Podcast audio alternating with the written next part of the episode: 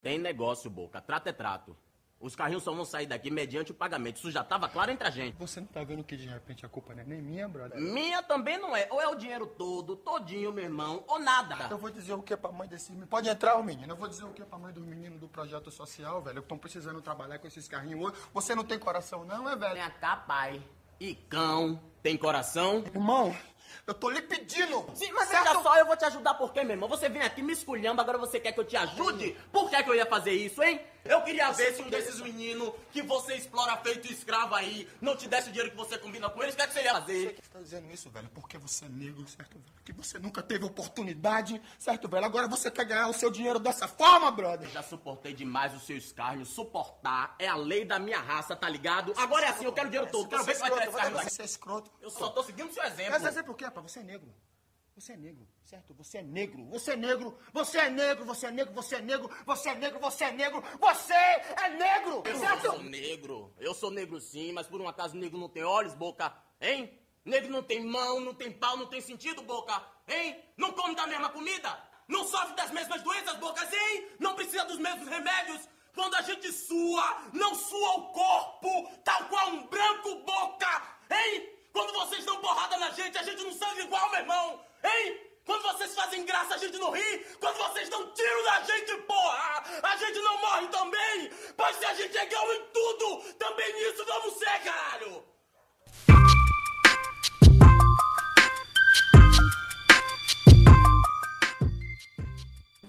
Meu nome é Roberta, sou estudante de Direito e tô aqui para conversar. Meu nome é Laís, né? Sou professora de História e de várias outras coisas de humanas em geral.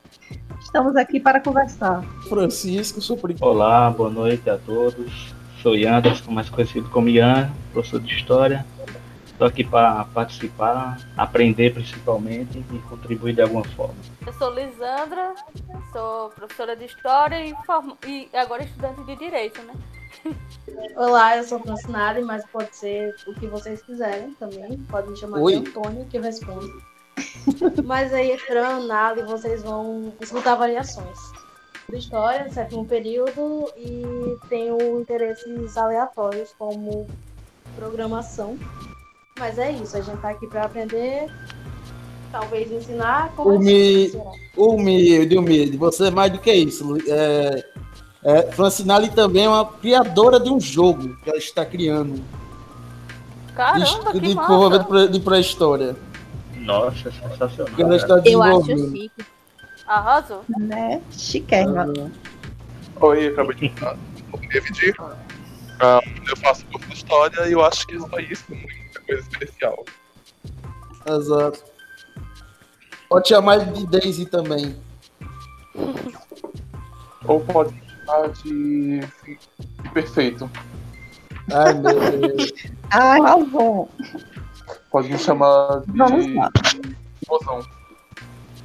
Então vamos lá, galera. Então, gente, é, a gente teve agora na sexta-feira o Dia da Consciência Negra, né? Dia 20. E daí, é, na realidade, eu até estava dando aula sobre isso, né? E aí eu vi uma charge que era como se fosse num- na corte, né? Alguém falando viva a abolição, sendo que aí tinham vários negros servindo ali, né? E aí, na realidade, o que, que a gente tira disso? É que, na verdade, a abolição não foi uma abolição, não foi uma liberdade de fato, né? Houve a liberdade, mas aí não houve a igualdade. O negro ele não foi inserido de uma forma justa na sociedade, né? Ele continuou sem acesso à educação de qualidade, ele continuou sem acesso a um mercado de trabalho de qualidade, ele continuou sem acesso a uma moradia de qualidade, né? Aí ele foi morar nos cortiços, depois foi para os morros, né? E aí surgiram as favelas. E aí isso permaneceu com o decorrer dos anos, né? Aí hoje em dia a gente está com mais de 100 anos após a abolição. E daí hum, não, não mudou muita coisa, né? É, e na realidade as coisas ainda continuam muito desiguais. E aí é muito, é muito bizarro as pessoas falarem coisas do tipo, ah, racismo não existe. Né? É, as pessoas disserem, ah, para que cotas? Todo mundo é igual. Né? Cota é só para o povo gerar desigualdade, não precisa de cotas. Né? Sendo que na realidade precisa sim. Né? A gente tem uma principalmente uma educação muito desigual né, na nossa sociedade.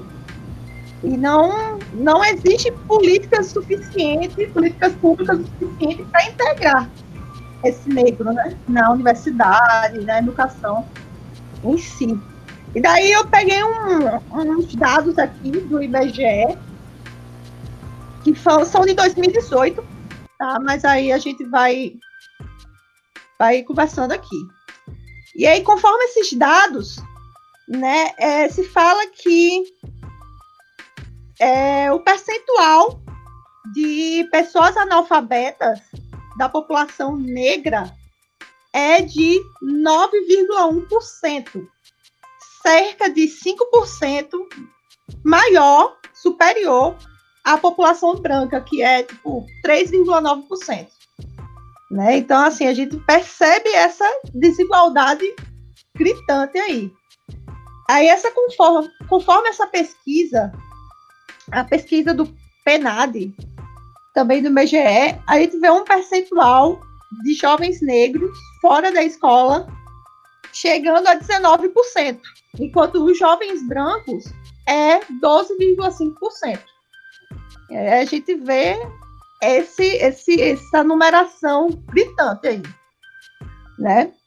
E aí, na realidade, eu peguei esse dado de 2018 porque foi o último dado que eu encontrei, né? E aí a gente percebe que essa numeração ela só fez subir se comparado aos outros anos, não teve uma diminuição, né?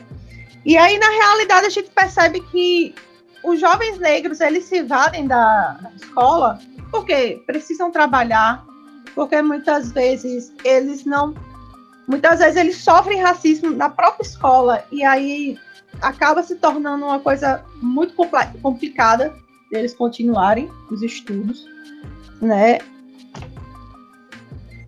E aí a gente precisa de mais políticas públicas, a gente precisa trabalhar mais a questão do racismo nas escolas, né?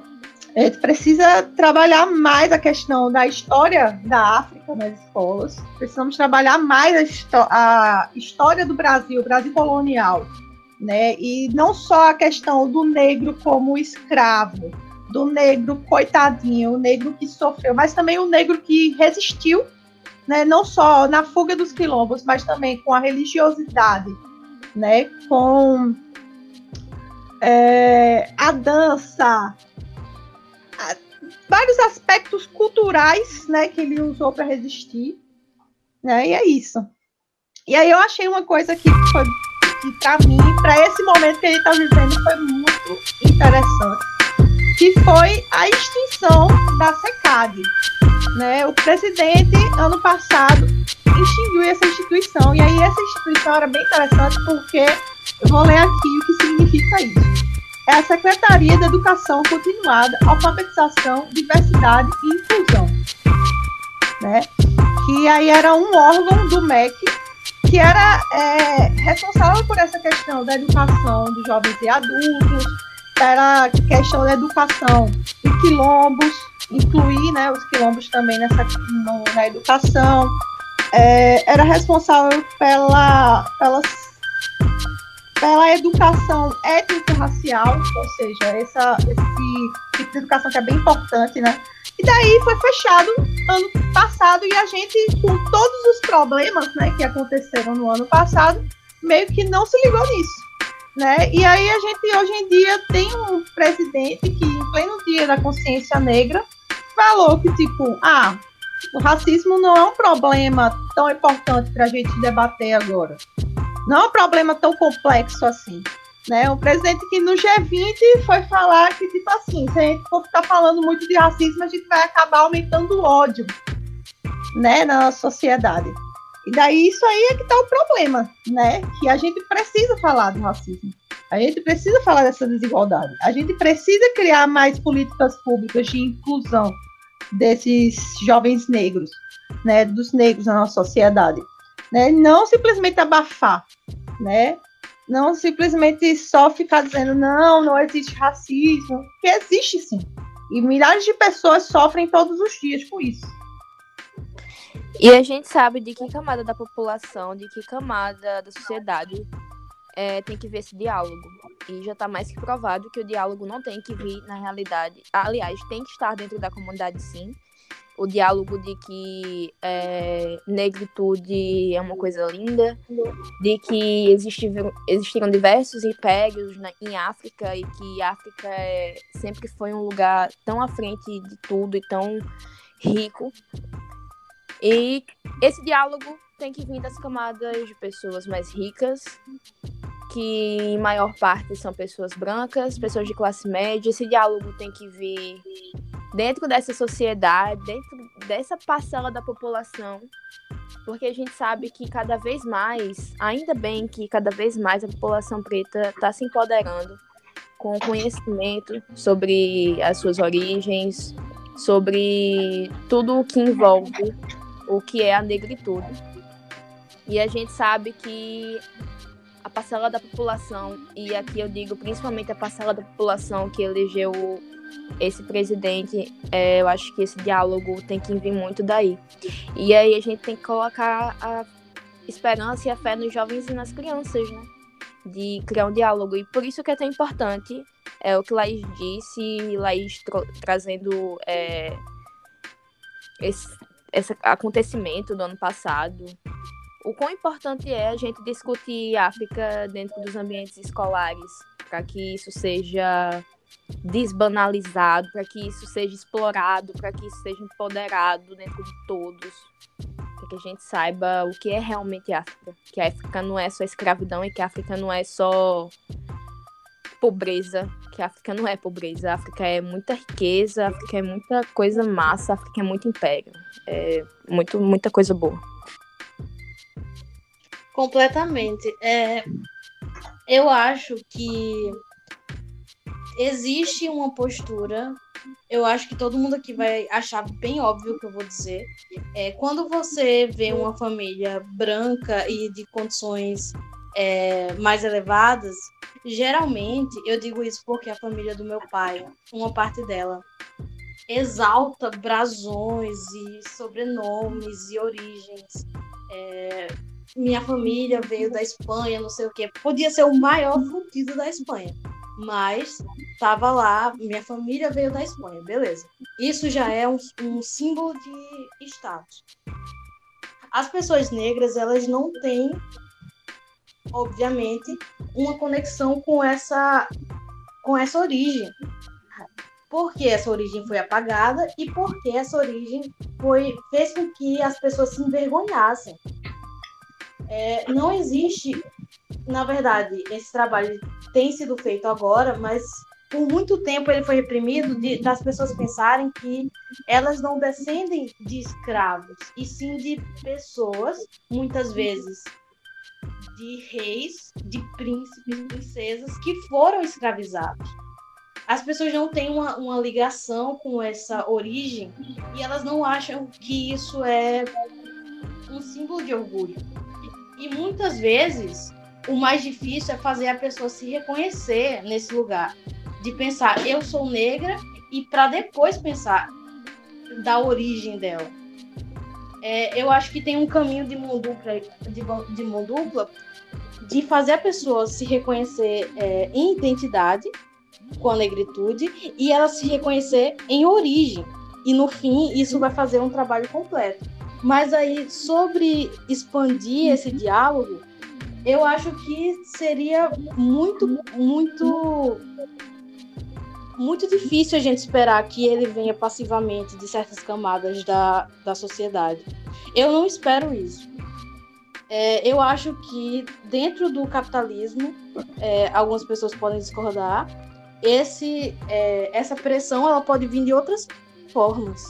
Ela pode vir de você pressionar para que a- pelo menos as marcas e as empresas que você consome adotem esse discurso. E, claro, essas pessoas, é, eu ouvi hoje, um, um dia desse, o MC dizer que racista precisa morrer gritando. Não dá para esperar que um racista ele vai mudar a mentalidade, mas dá para esperar que eles não deixem frutos dessa mental- mentalidade. Você entende? É,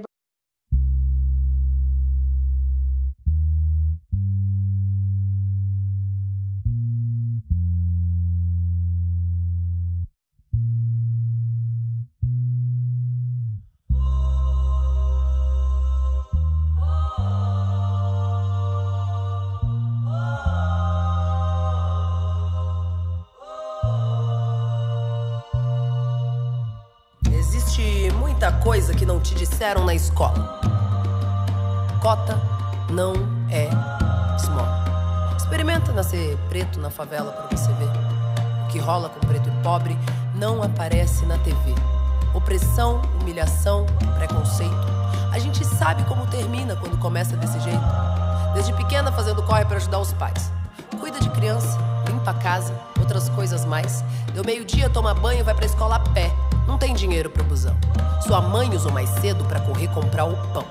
E já que ela tá cansada, quer carona no busão, mas como ela é preta e pobre, o motorista grita não. E essa é só a primeira porta que se fecha. Não tem busão, já tá cansada, mas se apressa. Chega na escola, outro portão se fecha. Você demorou. Não vai entrar na aula de história. Espera, senta aí. Já já dá uma hora. Espera mais um pouco e entra na segunda aula. E vê se não se atrasa de novo. A diretora fala. Chega na sala, agora o sono vai batendo. E ela não vai dormir. Devagarinho vai aprendendo que se a passagem é 3,80 e você tem 3 na mão, ela interrompe a professora e diz: então não vai ter pão. E os amigos que riem dela todo dia, riem mais e a humilham mais. O que você faria? Ela cansou da humilhação e não quer mais escola. E no Natal, ela chorou porque não ganhou uma bola. O tempo foi passando, ela foi crescendo. Agora lá na rua ela é a preta do sovaco fedorento que alisa o cabelo pra se sentir aceita. Mas não adianta nada. Todo mundo a rejeita. Agora ela cresceu, quer muito estudar. Termina a escola, apostila, ainda tem vestibular e a boca seca. Seca. Nenhum cuspe. Vai pagar a faculdade, porque preto e pobre não vai pra USP. Foi o que disse a professora que ensinava lá na escola.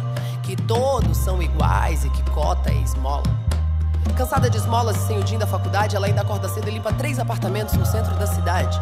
Experimenta nascer preto, pobre na comunidade. Você vai ver como são diferentes as oportunidades.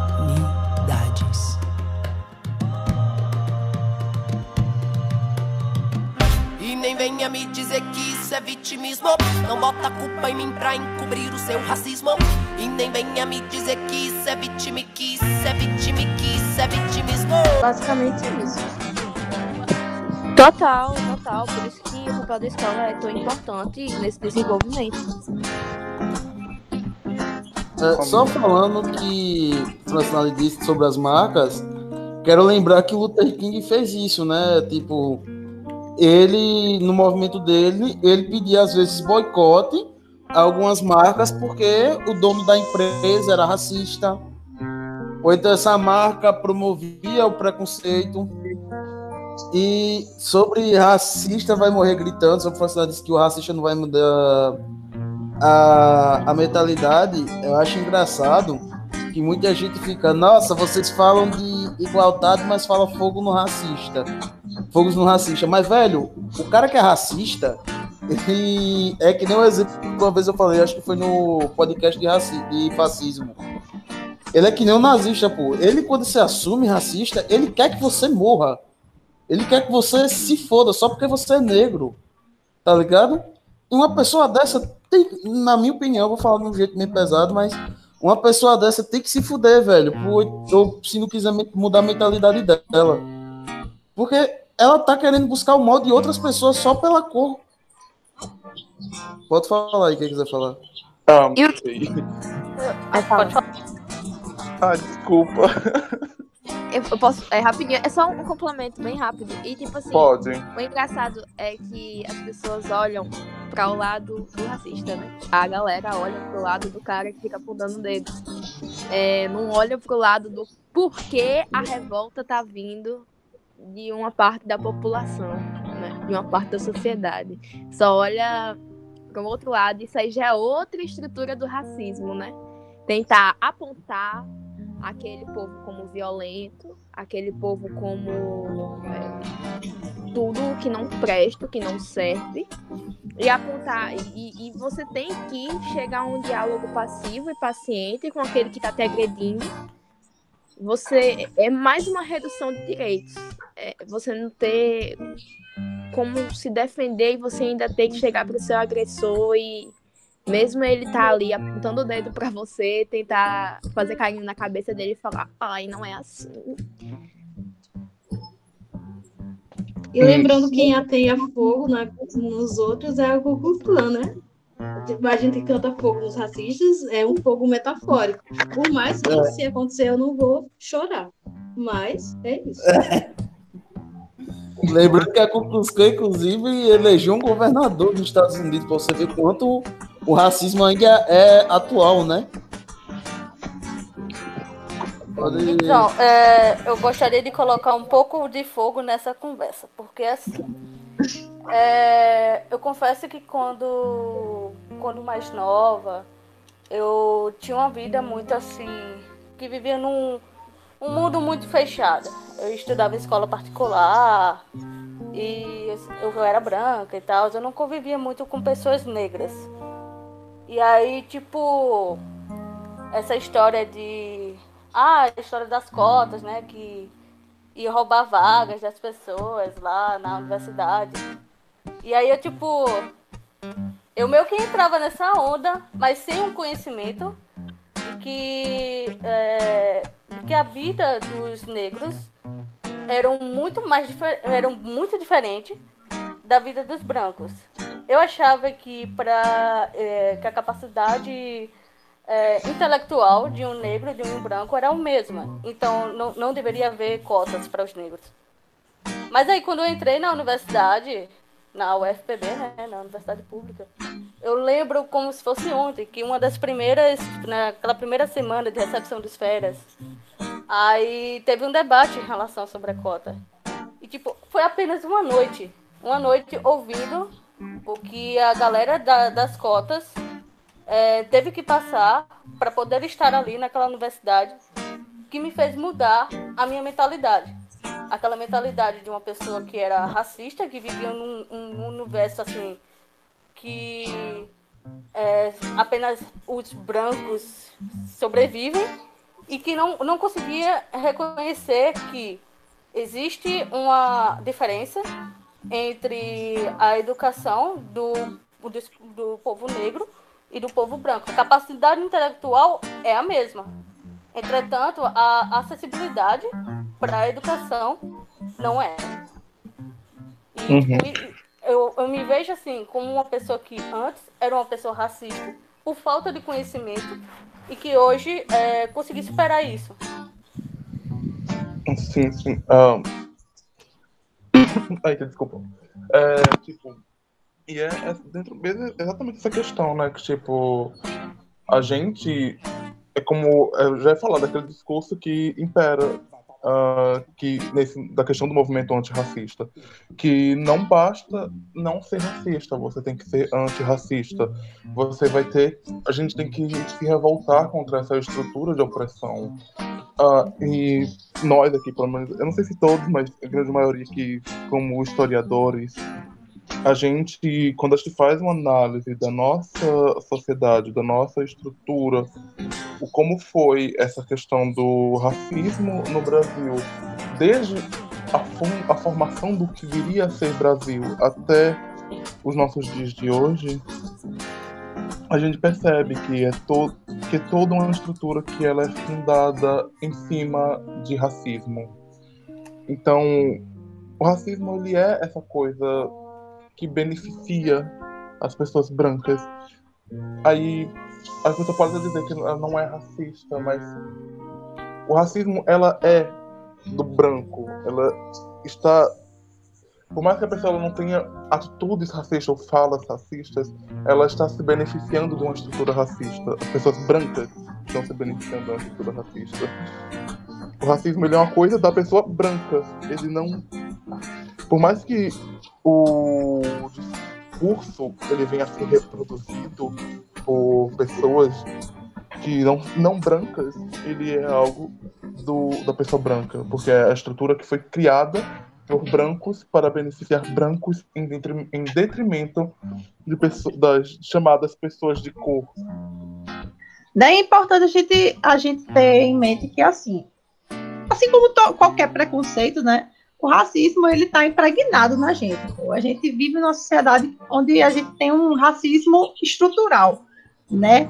Que, assim, tá, beleza, as crianças, elas não nascem odiando, mas elas são ensinadas pela família a ser racista. Mesmo que de uma forma meio que inconsciente, assim. Muitas vezes é consciente. E aí a gente vive numa sociedade também que tipo, o racismo, ele é velado. Assim, a gente meio que fica naquela, né? É, qual é o pior racismo? É o dos Estados Unidos ou é o nosso? Bom, o nosso acho que tá quase lá, sabe? Chegando aí no, no top piores, porque é um racismo velado, pô. É um racismo em que, tipo assim, você vê uma mulher negra com cabelo black chegando no canto, é comum as pessoas fazerem aquele, aquela, aquele olho torto, né? Ficar olhando torto, assim. Apesar de que hoje em dia a gente já tem essa, esse movimento das mulheres se empoderando, com o seu black, aquele negócio dos cremes de cabelo e tudo mais, mas ainda ah, existe. Eu vi até... Oi, fala. Agora eu, tem questão, né? A, eu acho a, que a pessoa é, tem um black massa, mas quando é pra arrumar emprego não consegue. Tipo, tem aquela ainda, ainda um é, preconceito é, muito grande. Eu passei anos alisando meu cabelo, porque meu cabelo é crespo, crespo, real. Cacheado, meio cacheado, meio crespo, não existe uma definição correta do meu cabelo. Desde criança, minha mãe fazia cachos no meu cabelo, porque era mais prático, enfim. Com o passar do tempo, todas as mulheres da minha família alisam cabelo e eu decidi que eu também queria alisar. Passei é, anos da minha vida de cabelo alisado para tentar me sentir mais bonita. E com 13 anos de idade, eu decidi cortar meu cabelo muito curto e aí foi minha libertação. Mas aí eu, so, eu sofri tipos de preconceito. Primeiro, é, na época não estava tão generalizada a questão do, da transição capilar. É, na época não era uma coisa muito popular. Eu só decidi por decidir, porque eu comecei a ler muito, eu comecei a estudar muito. E eu não tinha nenhuma referência tão forte na minha família de alguém que tivesse realmente o cabelo crespo e que soubesse cuidar. Houveram diversos processos. E aí eu tive preconceitos de desde ser chamada de machinho na rua ou de pessoas é, na escola jogando papel em cima do meu cabelo por ser engraçado, por ser um cabelo que prendia as coisas dentro, ou pessoas perguntando se eu penteava o cabelo, ou pessoas num shopping elitizado aqui de uma pessoa, Mag Shopping, perguntando, ou me chamando de exótica. Eu tinha uma beleza extremamente exótica por ser uma menina de pele clara traços é, que não são de uma pessoa branca e cabelo crespo. E assim, é uma coisa que a gente vai passando. Mesmo tendo pele clara e não sofrendo questões é, tão relacionadas realmente à minha cor, que eu não sofro, eu não, nunca vou falar que eu sofro, porque não. Mas é tão enraizado, tão enraizado, que a gente chega a situações assim deploráveis. A questão do cabelo eu acho que hoje em dia é bem mais bem resolvido, porque virou moda, né? A indústria se apropriou muito disso e quando a indústria se apropria, aí já era. O capitalismo é, faz as coisas mais. as piores, as melhores coisas parecerem muito belas à visão humana. E eu acho que era isso que eu tinha pra falar. Eu vou ter que dar uma saída rápida. Beleza. Não, essa questão do cabelo aí, eu eu tirei isso, tipo, um dia eu tava vendo um depoimento de um, de um youtuber negra, né? Que ela tava falando que, tipo assim, um dia ela, tá, ela viajou para uma praia junto com outros amigos dela. E daí, velho, ela passou o dia inteiro.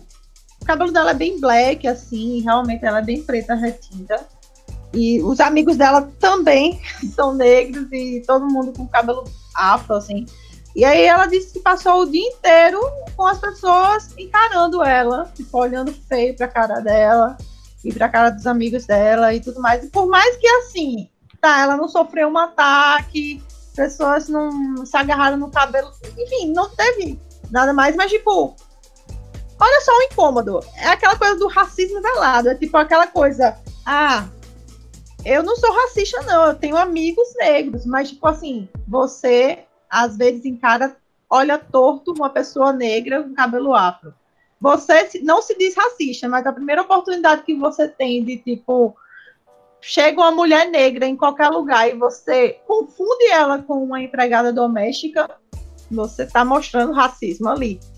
Tá ligado? Então, assim, cara, todos nós somos racistas, de uma certa forma. E nós, todos os dias, temos que é, desconstruir isso, sabe? Né? É aquela questão também que a gente tava conversando do. Pode falar.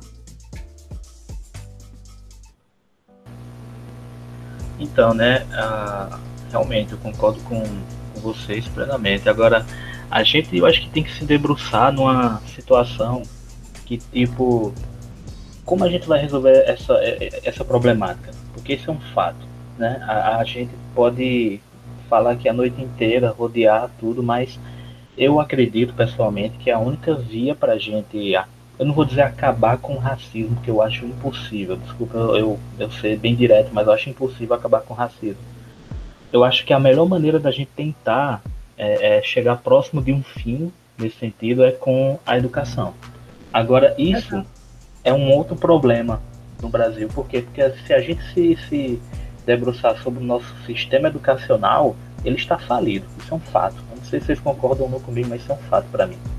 Então, Aí eu pego, por exemplo, o que Roberta falou, é, ou aliás, o que Lisandra falou sobre a, a vivência dela numa escola particular. Imagina, por exemplo, um menino que é negro, é, que ele, por alguma situação, ou o pai dele ter uma grana, um padrão de vida legal, ele vai parar num colégio top de linha é, aqui em João Pessoa, sei lá, vocês sabem, né? O colégio top. Aí vai, ele acaba entrando numa bolha que ele não se questiona sobre essas coisas que a gente está se questionando aqui. Então ele acaba sendo engolido pelo próprio sistema. Isso já é um outro problema. Aí, por exemplo, aí eu volto para a escola pública. Como é que eu vou, por exemplo, dar um ensino de qualidade ali, se nem o básico eu consigo ter, no sentido de que como é que eu vou trazer questionamentos sobre a, a questão africana, se nem o básico para dar uma, uma, uma, boa aula é, me é oferecido, por exemplo. Tá entendendo? Porque o que é para todos, aí eu nem, nem isso eu consigo. Imagina, por exemplo, para entrar num, num, num, assunto de África, que eu sei que é obrigatório, mas não dá para fazer isso de uma maneira é, é, eficaz, com qualidade, para fazer, por exemplo, que o aluno se reconheça.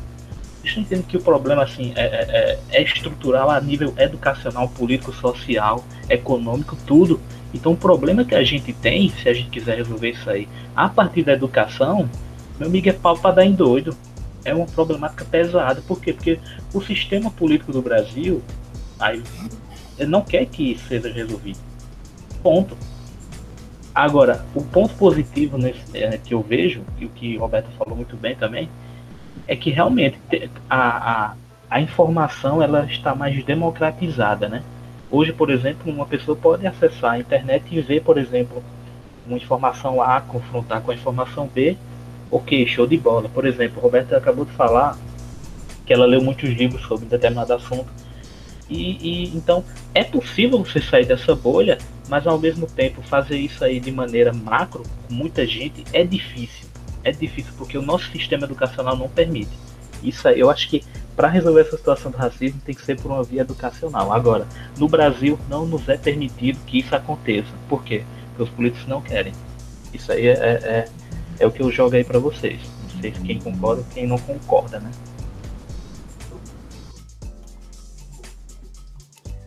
Eu concordo plenamente com isso. É muito complicado. Pode falar, David. Ah, assim, tipo, realmente é a questão que a gente precisa ter um. Assim, legalmente, é. Pra, enquanto assim, nós, futuros professores, a gente aprende que legalmente a gente deve tratar desses temas, a gente tem o dever e a obrigação de tratar desses temas, porque são isso está dentro assim do, dos princípios da, nossa, da educação, das leis de diretrizes e bases, da nossa base comum curricular, trabalhar dentro da educa do meio da educação questões de racismo, de incluir pessoas negras, incluir indígenas e outras etnias. A gente pregar uma diversidade.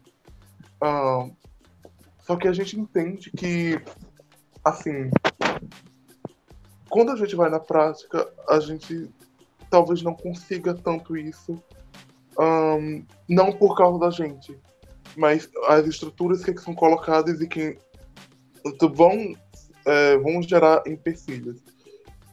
Só que é algo que a gente tem que combater. A gente tem que é, lutar contra essas estruturas e empecilhos que vão ser colocados para a gente e trabalhar essas questões um, porque, assim, eu, eu sou uma das pessoas que acredita que só se muda as coisas através da educação e de combates políticos. Dentro do campo da cultura e da política. E é algo que precisa ser vir, assim, desses dois lados, para que a gente possa mudar a sociedade, possa mudar o... essas estruturas de poder que estão colocadas uh, dentro do. Assim, que estruturam, que são estruturantes e estruturais dentro da nossa sociedade. Só que a gente percebe que, até mesmo assim, na questão da política, a, as, alguns que são ditos pessoas da, da esquerda que, deveri, que deveriam lutar por essas pautas, muitos deles são são pessoas que tratam isso como pautas identitárias ou que tratam isso como pormenores. E a diversidade ela não acaba não tanto que de questões raciais e dentre outras, elas são desconsideradas. É um discurso porque a gente ainda valoriza dentro do, desses campos ainda são valorizados muito o homem branco cis é, normalmente hétero e todas as outras questões elas são colocadas de lado. Só e se tem aquele discurso de, de classe, que muitas vezes não, não existe em si, na verdade. Ainda é um discurso que beneficia uma classe média e uma elite. E não se tem uma mudança real dessas estruturas. Não, calma, vamos com calma.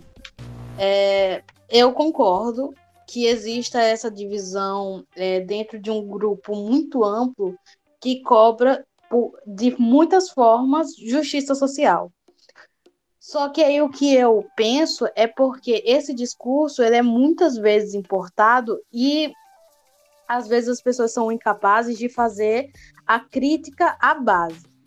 Então, elas importam o discurso e elas tentam com toda a força, com toda toda a força de vontade que elas têm, encaixar aquilo no nosso modelo, na nossa formação histórica brasileira, que é muito particular.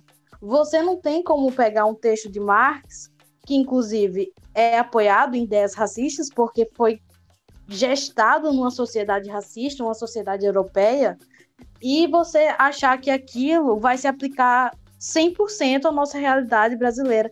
Claro que existem outras outros tipos de justiça social. Quando o Neto me chamou para cá, ele me chamou para falar sobre dívida histórica.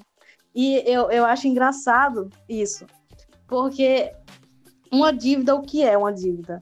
Ela é, é o momento de você pagar numa mesma moeda aquilo que é, você deve. E aí, eu considero essa questão da dívida histórica é, sobre a questão negra uma coisa impagável. Porque eu não vou chegar para uma família de brancos descendentes diretos de europeus e falar: ei, deixa eu escravizar tua família por três gerações e você está isento de qualquer culpa. Isso não vai acontecer. Não vai acontecer porque é impossível, é impossível, é absurdo, mas também não vai acontecer porque a gente não tem as condições sociais para lidar com a escravidão. É, a gente já passou por momentos da história, da história é, é, com relação a, a, ao Holocausto, que mudou completamente a noção da, da sociedade global sobre direitos humanos, é, outras questões também, Revolução Francesa, tudo mais. E essas questões políticas que envolviam a escravidão, elas não existem mais. Mas é como fala Joaquim Nabuco. Eu, eu acho engraçado, Joaquim Nabuco é o cara que ele fala: Eu mesmo fui amamentado pelo leite, pelo leite negro. Então ele reconhece que na própria formação dele existe algo de racista. E ele é um dos maiores nomes do, do abolicionismo no Brasil. E aí ele vai falar que é, o racismo, a escravidão, ela vai permanecer como marca nacional da nossa identidade brasileira. Porque a, a escravidão ela virou uma, uma religião. As consequências dessa escravidão foram tão suaves e, e alcançaram tantos lugares que eu acho impossível a gente ficar comparando ah, o racismo é mais, mais forte aqui ou nos Estados Unidos. Mano, é racismo. A diferença é como a gente lida com esse racismo.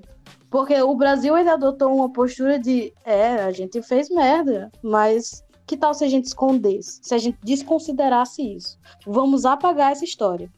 E aí a gente foi levando isso com a barriga, levando é, de uma forma como se essa, essa não fosse mais uma questão para gente. E, e os Estados Unidos, como sociedades, eles tomaram outros caminhos que também não é um caminho só. Cada lugar, cada estado adotou um caminho diferente. E é tanto que é, a questão do racismo ela existe no, no país como todo, eu diria até em todos os lugares do mundo em que as pessoas tiveram contato com, esse, com essa, essa descendência da escravidão atlântica, mas é, existe racismo em todos os lugares. Esse racismo ele não pode ser comparado, porque os caminhos que os caminhos históricos que essas sociedades tomaram são diferentes e são todos tão preocupantes quanto, entende? Sim, entendo. Um, é assim, quando a gente. Eu, assim, quando. Pegando a sua própria fala e a gente vai. Voltando à questão histórica, analisando a história do Brasil dentro da, da questão da, da escravidão, já pegando esse gancho que você falou sobre o Joaquim Nabuco, eu lembro do, de uma pesquisa que eu fiz da, sobre. Gente, eu voltei, ficou mudo, alguma coisa aconteceu? Não, tá, tá tudo. Tá, eu tô falando aqui. tá, vocês estão me escutando? Alô? Tô, tô escutando. Ok. Estou escutando, David. Ok. Uh, é sobre. Sobre, tipo, o processo da, de libertação do, do das pessoas é, das pessoas que eram escravizadas, pessoas negras que eram escravizadas. Que foi um processo, aqui no Brasil, que foi um processo muito longo. Tipo, se existia uma pressão para se acabar com a escravidão, interna e externa, para se acabar com a escravidão. O, e mais o Brasil ele se torna o último país a abolir legalmente a escravidão. Por quê? Não, a elite não queria que a escravidão acabasse a gente, desde a nossa formação aqui, do, do início colonial até o fim do, do Império, se existe essa pressão para que se, se tenha a escravidão. E ela inicia como uma escravidão indígena e depois passa para a escravidão negra, escravidão de pessoas que são arrancadas da África trazidas para cá para servirem como escravizados. E a primeira Tipo, é, quando a gente vai analisar, principalmente que é o campo legal, o campo das leis que eram para combater a escravidão, a gente tem todo um caminho. Por exemplo, em, mil, em 1832 é feita a, a, uma lei que é uma famosa, foi conhecida muito como a lei para inglês ver, que tecnicamente acabava com o tráfico de escravos. Mas isso nunca, aconte isso nunca aconteceu. Tanto que depois, lá em 1850, que é feita a Lei Eusébio de Queiroz, que tecnicamente acabava de vez com o tráfico negreiro. Só que existem registros que até 1856, 1857 ainda existia tráfico negreiro. Eram trazidos pessoas negras da África para cá. Um, já em 1871, que é, é efetivamente uma das primeiras leis de combate à, à escravidão, assim, que é a chamada Lei do Ventre Livre, que ela tecnicamente acabava com a, com a, a escravidão, porque as pessoas que nascessem a partir dali, pessoas, pessoas negras que nascessem a partir dali, que eram filhos de escravizados, não seriam mais escravizados. Só que isso também não, não foi muito efetivo, porque o filho da pessoa escravizada ela era cuidada até oito anos pelo senhor escravos e depois ela deveria, ela deveria ser um, cuidada pelo Estado.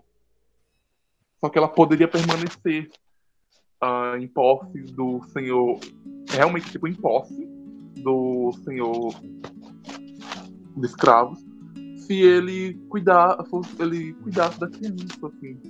E muitos aproveitavam, aproveitavam disso para continuar escravizando. Aí tem a famosa lei dos sexagenários, que é basicamente uma lei que era para descartar pessoas negras que eram apenas gastos por senhores de escravos.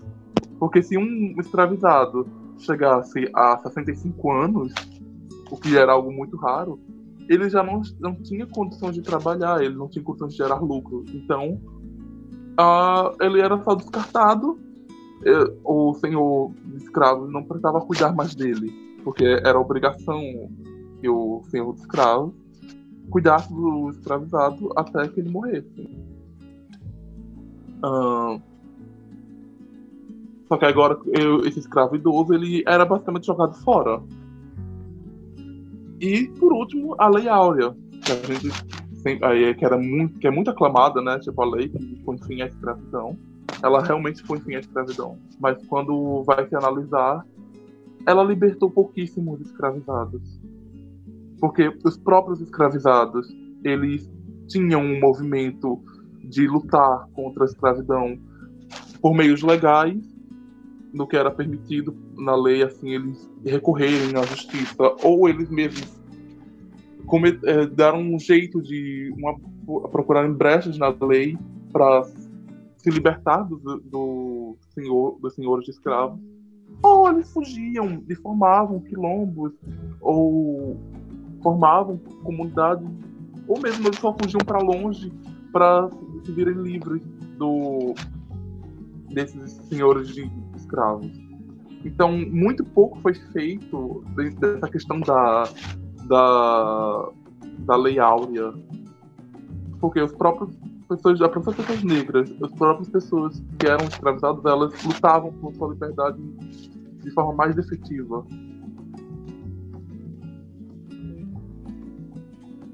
É exato, a gente não pode dizer que, tipo assim, a abolição foi um presente, né, do, do império para os negros. Não, foi uma conquista, né?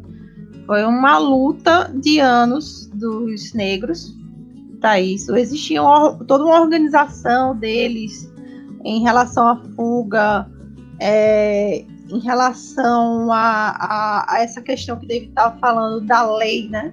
De achar a brecha na lei e, tipo, lutar pela sua liberdade em relação a. É, da, que pudessem ser livres nesse momento.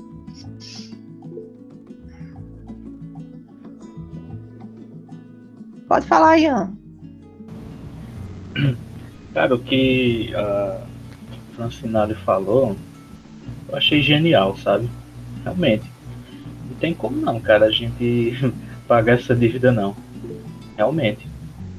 Porque é, não tem, não dá. Agora, a gente, o, o que David falou, a gente pode se debruçar aqui sobre as leis, mas nesse momento, provavelmente, tem um negro sendo escravizado em alguma mina clandestina lá na África.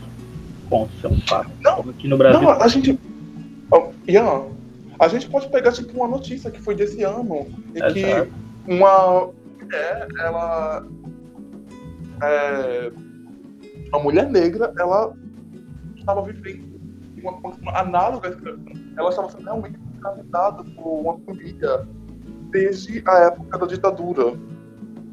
E ela, Sim, é, então, ela, foi abandonada, ela foi liberta porque ela foi abandonada numa casa e ela ficou presa e o, lá, naquele lugar, na- acho que na casa no apartamento, não lembro exatamente, mas que o pessoal meio que ajudou, chamou a polícia, ela foi ela estava num cárcere privado e ela pôde ser liber, é, liberta desse cárcere e finalmente sair dessa, dessa escravidão. Ela foi escravizada desde assim, criança, jovenzinha, e só saiu, só pôde, na época da ditadura militar, só pôde ser realmente liberta esse ano. Existe- Muitos não existem ainda nessa situação, ou que passaram Exatamente. Então, assim, cara, eu acho que a gente tem que ser hoje em dia, como professores, sem zoeira nenhuma, a gente tem que ser metódico. Ponto, acabou. Como é que a gente vai resolver esse negócio aí? Acabou a era da filosofia, né? Isso é um fato. A era do humanismo acabou pra mim também. A gente tem que se debruçar numa coisa factual. E aí? O que, é que a gente vai fazer sobre isso aí enquanto professores? Pô, tava dando aula e tal. é, na verdade, não, não era uma aula, era um, um evento no colégio em si que tava lá um negócio da África e tal, os alunos se vestindo. Aí a minha colega, pô, que legal, não sei o que lá, o que eu fiz aqui, todo mundo se vestindo de rei, de rainha africana. É legal? Pô, é. Mas realmente eles conheceram o que da África, eles conheceram o que do negro brasileiro também em relação a isso aí. Às vezes você fantasiar e alegorizar, como o Roberto falou, uma problemática tão tensa como essa, você não ajuda em nada. Agora, falar de África é importante? É. Mas se aí não vier com viés educacional, mestre, acabou-se.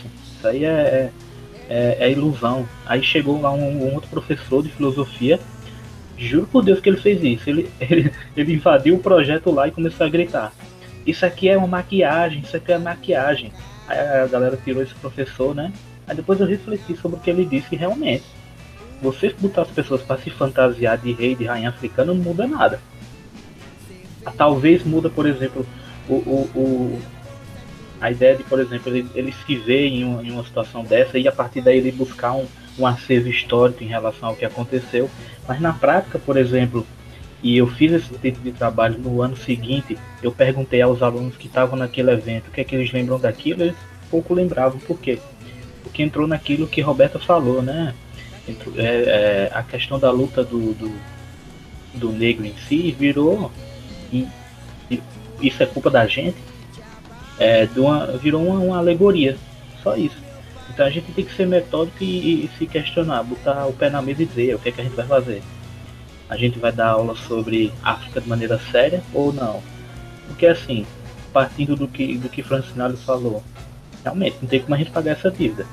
Isso aí tá dentro da identidade do Brasil. Você eu, eu gostando você não gostando não interessa vai, vai permanecer. Então a gente tem que compreender isso aí é, de uma outra maneira. Eu acho que a partir, de, a partir do, de um ponto de vista educacional e como professores, a gente pode querer seguir o sistema e deixar como está. Ou dizer, fa- fazer um faz de conta ali na sala de aula, mas se a gente quiser tratar disso aí de uma maneira séria, vai ter que é, fazer uma coisa bem feita, porque é difícil, realmente. Agora, isso gera outras situações. Exemplo, a questão do capitalismo que, que Roberto falou. Realmente, por exemplo, a, o, o, filme do Pantera Negra, show de bola, sensacional. Eles se reconhecem como. é, é, eles se veem no cinema, isso foi legal. Todo o movimento em torno disso aí. Mas ficou só nisso. Realmente, ficou só nisso. Agora, isso aí despertou alguma questão dentro de, de, de, de- uma parcela da população negra? Sim, óbvio que sim. Agora, não mudou a realidade de determinadas pessoas não, que moram numa favela, por exemplo. Você levar esse pessoal para ver um filme, nem todo mundo mudou praticamente nada. Então a gente tem que ter sempre o lado positivo e negativo. Eu acredito, e eu não estou sendo pessimista não, embora pareça. É, mas ainda vejo que é só o viés educacional que pode mudar essa problemática. Se não for assim, é, eu sou adepto completamente ao, ao, ao Malcolm, Malcolm X, cara. Tem que ser na porrada. Então, e tem até divergências dentro do movimento negro, que uma vez eu tava na UFPB e tinha dois caras do movimento negro, um, eles debatendo assim de maneira ferrenha é, sobre essas questões, um dizendo que basicamente é, colocar os negros na universidade já era algo sensacional e bastava. O outro dizia não, a gente tem que ir pra rua e protestar. E os caras brigando, cara. Então não há consenso nem dentro do movimento negro. Eu não estou dizendo isso aí da minha cabeça, não. Foi porque eu vi eles discutindo esse tipo de coisa. Então, isso gerou, por exemplo, na época, o, o afastamento de um desses caras do, do movimento negro. Então, é um problema pesado isso aí.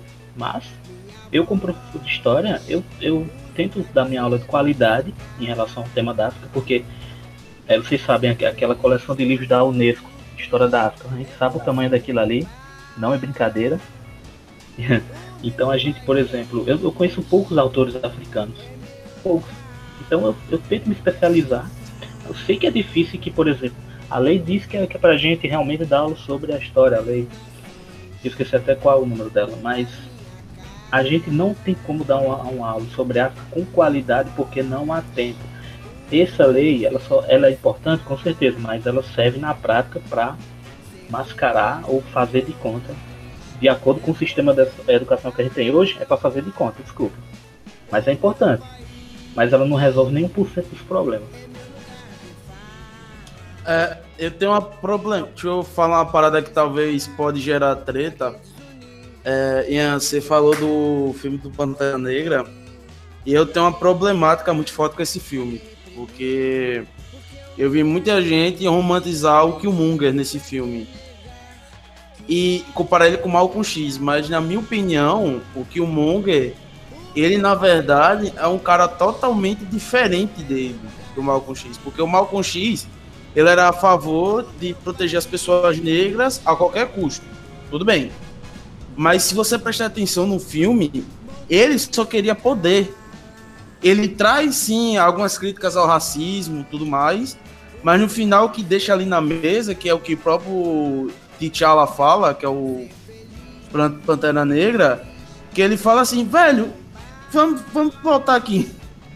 É o seguinte, você chegou aqui no país, criou discórdia entre as pessoas, está fazendo um, um irmão se matar contra outro irmão, e você está querendo é, criar uma opressão, e aqueles que discordam de você, seja negro, seja seja branco, você quer matar, tá ligado?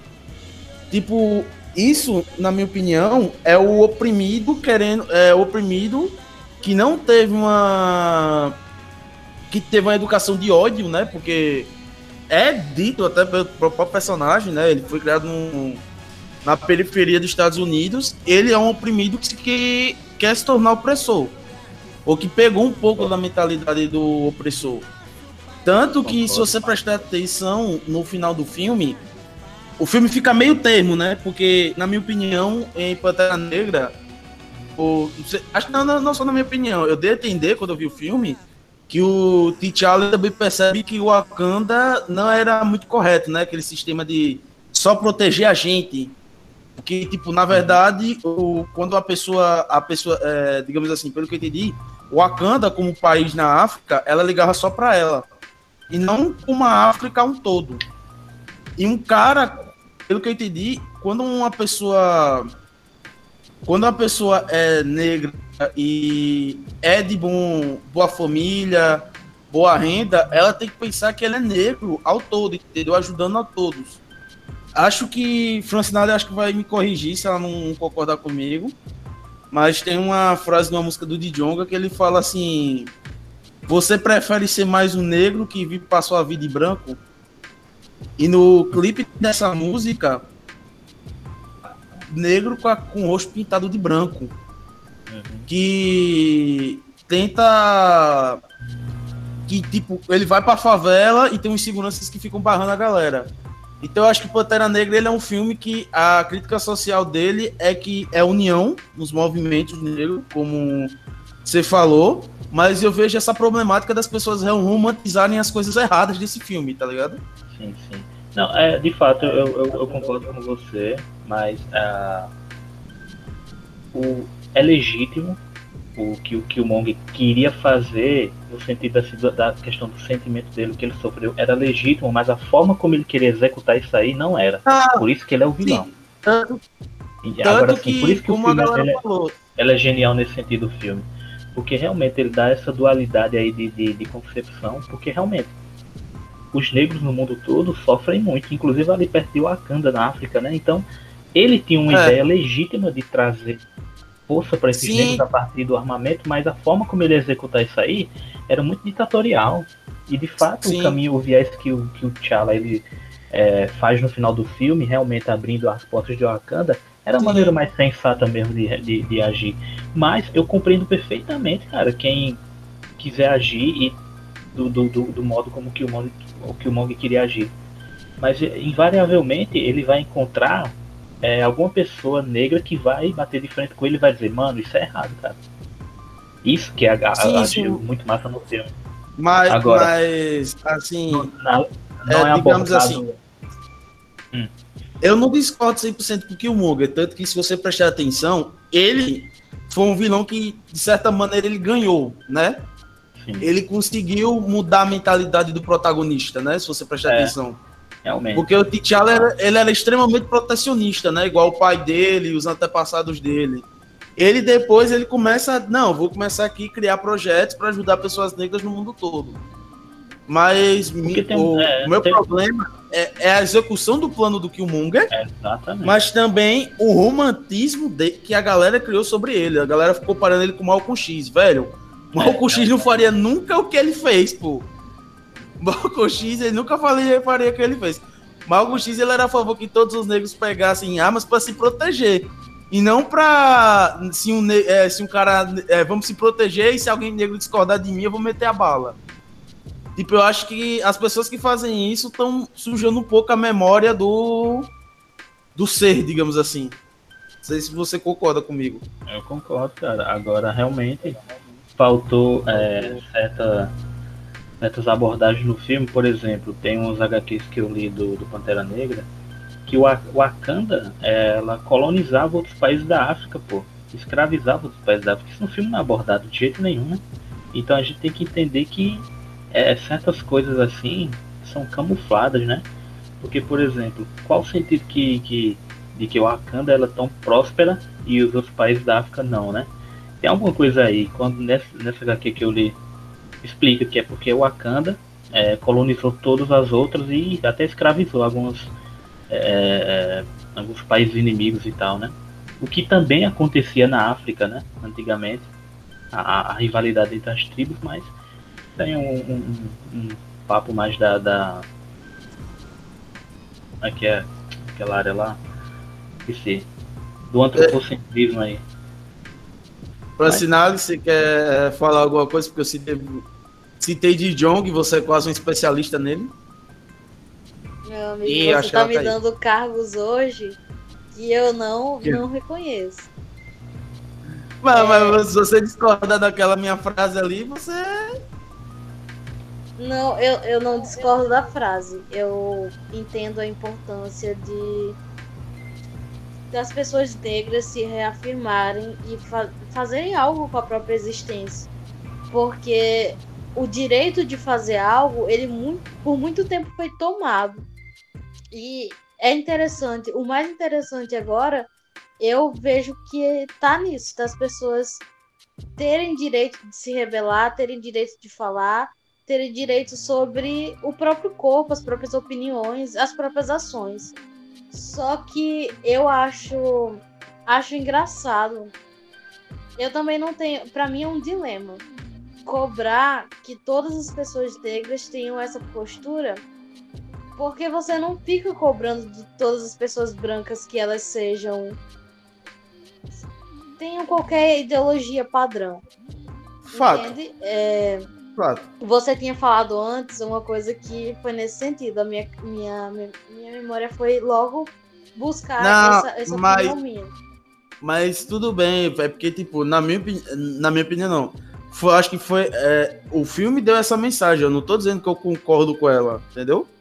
Eu que o, que o Mog ele fala pro T'Challa, velho, vocês são um país milionário, altamente tecnológico, vocês podem simplesmente acabar com o preconceito no mundo com recurso e vocês simplesmente preferem ficar calado, tá ligado? Isso, exatamente. Sobre Pantera Negra e também sobre o argumento, o argumento cara de pau, falacioso, de que a, a escravidão atlântica ela é justificada ou ela é minimizada pelo fato de existir escravidão na África. E aí, a partir disso, tem uma cobrança de que, meu Deus, como é que esses negros reivindicam hoje é, que a gente apague ou que a gente é, que a gente repense esse, essas características da escravidão se eles próprios se escravizaram. E a gente não pensa isso sobre a formação europeia. Porque existia escravidão no mundo inteiro. É claro, tipo, enquanto existia Império Romano, existiam também os bárbaros, os vikings, os povos germânicos. Essas pessoas, é, os impérios, as nações europeias, elas foram formadas em cima de, de escravidão interna. Só que a gente nunca pode falar que igualar as duas experiências também fazem isso com relação aos povos egípcios, a, fazem o um argumento bíblico, a escravidão está na Bíblia, então só pode ser de Deus. É, Meu Deus, eu nisso, nunca vi alguém falando isso. Nossa, mas se, existe. Mas se alguém falou isso... pode ser de Deus foi, foi ótimo. Mas se alguém falou isso, tá muito louco, porque a escravidão que tá na Bíblia é uma parada totalmente diferente.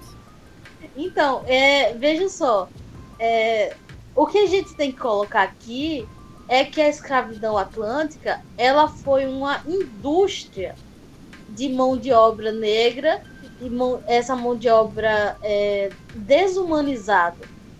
Ela, ela criou uma lógica e uma cadeia de produção de escravos. E pela primeira vez na história, a escravidão ela estava associada a uma marca fenotípica. Você sabia reconhecer é, o escravo no porque... meio da rua, pela cor da pele. E essas se, coisas ó, não se apagam. Lá, deixa eu falar. Porque eu ia falar que, tipo, olha, se alguém fala que escravidão é de Deus porque tá na Bíblia, a escravidão dos judeus, David pode me corrigir, eu já li que é em, em Levíticos, a escravidão dos judeus era para assistencializar um amiguinho. Tipo, ah, fulano faliu. Então, tipo assim, ah, você chama ele para ser seu servo, tá ligado? Aí quando ele chegar ao nível que ele quiser se libertar, ele vai ganhar um salário dele, ele paga e vaza.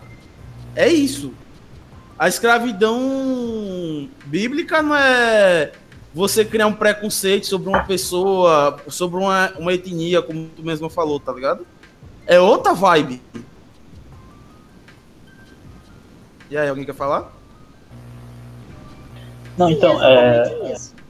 Pode falar, Ian. comentar aqui que, não, de fato eu falei que existia guerras entre tribos africanas, mas assim, eu não, não quis dizer necessariamente que a escravidão ela é justificada a partir disso aí. Eu entendo realmente a questão do tráfico negreiro foi por questões europeias que, que trouxeram essa indústria para a África e tal, então foi a partir daí, né? Mas eu não quis dizer que realmente é, ela se justifica por si só a partir disso, tá? Francinara, não sei se, se fiquei claro ali naquela hora, mas não quis falar isso não. Entendo, foi por eu conta do, do, do, Pantera Negra, tá? Que a gente tava falando ali. Sim. Aí eu trouxe que o gibi mostrava isso, que os próprios africanos escravizavam. O gibi, tá? Então, assim, já se pareceu, desculpa, mas eu não quis dizer isso não, tá? Não, eu, eu tava mas, assim, falando, é... mas pensando no, no livro do Narlock, no que o Bolsonaro falou no ah. Roda Viva de que os portugueses não pisavam na África. Achei, eu achei que seria cancelado aqui hoje e tal. Mas Pessoal. assim, eu acho que tem que ver também é, em que época foi construído o, o HQ, que eu particularmente eu não conheço. E em que época foi construído o filme, que são e, tipo, e, e tempos é muito... históricos diferentes e intenções diferentes. É, a forma como quiseram abordar no filme, talvez eles não quiseram mostrar esse lado de Wakanda, justamente porque a, a, o objetivo deles era justamente é, mostrar uma coisa mais positiva da, da, da, da questão do negro, da África, da história da África em si. Porque, é, assim, eu, eu fiz um, um, trabalho na época da UFPB sobre. Era, a disciplina era de África contemporânea. É, aí eu, eu, utilizei gibis também. Eu fiz um, um, panorama histórico de como o negro ele era visto dentro dos gibis. Aí eu peguei o Tintin, eu peguei o Tarzan, por exemplo, eu expliquei. Vixe, que... Tintin, Tintin na África, velho. É, Meu Deus Tintin, do céu. O, a questão do, do Congo, né? Que o Tintin montado nos negros, é, isso é bizarro, né? e, por exemplo, o Tarzan ser o, o cara que comanda ali a região da África, ou sei lá, onde ele está, e que, por exemplo, o negro ali no Tarzan é visto como é, inimigo. É, é... Como assim, cara? Você que é, um, é o branco Tarzan, que veio para a terra dos caras, e como é que você quer ser o herói ali? Inclusive, tem um infiltrado na clã do Spike Lee que tem um discurso de um personagem que é isso. Velho, antigamente eu via Tarzan, eu torcia para ele proteger os animais. Hoje em dia eu tava torcendo pros caçadores matar aquele branquelo. Não faz, não faz sentido nenhum, pô. Por mais que seja pesada essa frase, faz sentido pra caralho, tá ligado? É, pô, e a gente tem que problematizar essas coisas, tá entendendo? Por exemplo, isso aí é, é, é bizarro e pouca, pouca gente imagina que é uma coisa às vezes tão boba, né? Ah, não, vou pegar aqui e ver o, o filme da Disney do Tarzan, olha que coisa maravilhosa. Não, cara. Isso é bizarro, cara. Historicismo isso aí, mano. Tipo, é, é, a criança vê aquilo, vai, vai crescer com ideia completamente errada, cara. Lisa, Lisandra falou sobre a época que foi feito o filme e o HQ. É, eu tenho, eu também tenho uma justificativa por provavelmente o estúdio não ter colocado esse arco do de Wakanda ter escravos. É porque a gente tá falando de Disney. Pô. E a Disney, ela tem um histórico de racismo. É, de, fato. Preconceito. Realmente. Aí, ele, se eles abordassem é, pessoas negras escravidando pessoas negras, fudeu. Fudeu. Ia é, aparecer. É, é. O Donald Trump ia falar: Eu quero comprar a Disney agora. Tá ligado? Então, é melhor, às vezes, tem coisas que é melhor deixar para tipo, o futuro, quem sabe uma série do Pantera Negra abordando isso, porque tem personagens que são assim que eles descobrem que às vezes o mundo não é geralmente do jeito deles, né? Esse, esse tipo de coisa. É, e, e, é muito louco, né, cara, como a indústria que, que Roberto falou se apropria disso aí, por exemplo, na década de 30 nos Estados Unidos, é, por aí e tal, você. Pô, você falar ali Pantera Negra, meu amigo, os caras iam prender você. Hoje em dia não, virou uma coisa de um fenômeno de cultura pop. Isso é bom? É mas a gente tem que reconhecer que é uma apropriação do capitalismo, né? Mesma coisa se fosse algo ruim, pejorativo, é, não ia ter filme sobre isso. Então a gente tem, é que é, o, professor até da UFPB, esqueci o nome dele, ele falou uma coisa que eu nunca esqueci, que o capitalismo ele é camaleônico. Se uma coisa vai fazer sucesso, mestre, mesmo que isso aí era, fosse repudiado 20 anos atrás, poxa, vamos vender. Tá vendendo, tem público, show de bola. É assim. Então, por exemplo, a melhor, isso é um fato doar quem doer, é triste às vezes em algum ponto de vista, mas se você fizer hoje um filme é, falando sobre questão de negro, cara, vai vender. Por quê? Porque é uma coisa que está em, em, voga. Isso é bom, isso é bom, isso não é ruim. Agora, ruim é a apropriação do capitalismo, às vezes, para passar uma, uma imagem errada sobre isso aí, né? Que a gente tem que fazer uma análise no sentido de que nem todo filme que fala de negro, ele às vezes é bom, né? É, mas Aí já é um, um papo, outro papo, né?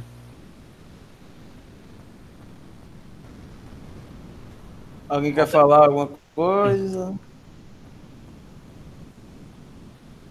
Mas assim, bicho, eu acho que um, um, outro problema do Brasil, por exemplo, eu saio aqui na rua tal, vejo crianças negras e tal, é, jovens, cara, ninguém se questiona essas coisas assim é, a tia do pastel, negra e tal, cara, ela não se preocupa com essas coisas. Eu imagino, maneira assim, bem isso, isso é bem conflituoso na minha mente. Eu fico me imaginando, cara, como eu vou acessar a mente dessa mulher para colocar, ou desse cara aqui, desse jovem, para colocar um, um, um, choque de realidade ali. Porque isso é muita responsabilidade, porque às vezes você passa uma vida toda sem se questionar essas coisas. Eu diria que atu, acho que desde os anos 90 até agora é através de mídias, né? Porque, uhum. por exemplo, a gente pegar é, Racionais, Racionais fala, fala de racismo da, tocando o dedo na ferida, né? É, verdade. É, é, é, uma, boa, é uma boa maneira mesmo. Mas, assim, aí a gente, a gente pode entrar até em outro ponto aí, que é a. Em certa medida, é claro, né? Porque nunca pode ser 100%. Em certa, em certa medida, a gente tem uma classe artística que ela não necessariamente ela é tão responsável como deveria ser, né? Assim, pega um, um moleque assim que sai de uma favela e tal, nem sempre ele vai é, é, trazer uma mensagem que ele deveria trazer para os seus pares, tá entendendo? Eu pelo, pelo menos imagino dessa forma. Por que eu acho isso? Posso estar errado, com certeza posso estar errado, né? Porque às vezes a, a, a indústria, é, a indústria musical, ou o empresário dele, ou a gravadora dele vai dizer, não, não fala disso, censura essa música, não sei o quê. Por quê? Porque se ele for um artista independente, um cantor independente, ele não vai alavancar a carreira dele. Então são outros problemas aí que a gente tem que ter em mente, tá entendendo? Mas sem dúvida eu concordo que, por exemplo, se é, pelo meio da música, show de bola para a gente ter uma consciência histórica disso aí. Né? Até pelo futebol, mas o futebol também é um meio de muita alienação, ao ponto de que, por exemplo, você vê Neymar dizer que não é negro, tá entendendo? Já, ele falou isso já. Então você vê como o cara é lobotomizado, né? Eu acho, Ian, é, você estava falando aí, eu acho que essa questão ela se aplica muito a ritmos que são é, mais é, mercantilizados, ritmos mais comerciais. Eu acho que não se aplica tanto ao rap, porque o rap tem essa característica de ser underground o rap, o funk. O funk não tanto, porque ele geralmente está associado a essa questão de produto, de é, mostrar é, material, valor, sabe? Mas o rap, ele surge nesse grito de querer ser ouvido, ouvido e muitas vezes ele é menosprezado. Então, os grandes nomes que a gente tem do rap, eles não são nomes é, comerciais, nomes de gravadoras. É, a cena da Paraíba ela é muito esquecida, ela é muito pequena e a gente tem aqui nomes muito pesados. A nível nacional também, todo mundo que cresceu, Racionais, MC, que criou a própria gravadora do nada, vendendo DVD é, copiados na internet e a capa do disco impresso em papel, papel madeira. Então, o, o rap tem essa característica de ser de ser mais independente, só que ainda assim o discurso às vezes não chega. Geralmente as pessoas elas têm uma indignação, mas elas não sabem pelo que elas estão tão indignadas. E aí o problema tá nas referências dessa pessoa. É, é, tanto ela pode fazer algo construtivo com essa crítica que ela tem, mas também ela pode visar uma coisa completamente diferente. E é isso que a galera do rap tá sempre puxando e apontando, porque esse é um estilo que ele não pode perder a, característica que ele nasceu para construir, que é essa característica de não importa como se faz, como se produz, é uma forma de é uma forma de luta sempre em primeiro lugar por mais que você esteja falando sobre amor e melancolias da vida adulta, você precisa. Aquilo por si só já é político, porque aquilo por si só já está associado à, à, à luta, à, à, à reivindicalização. Entende? Concordo, concordo, verdade.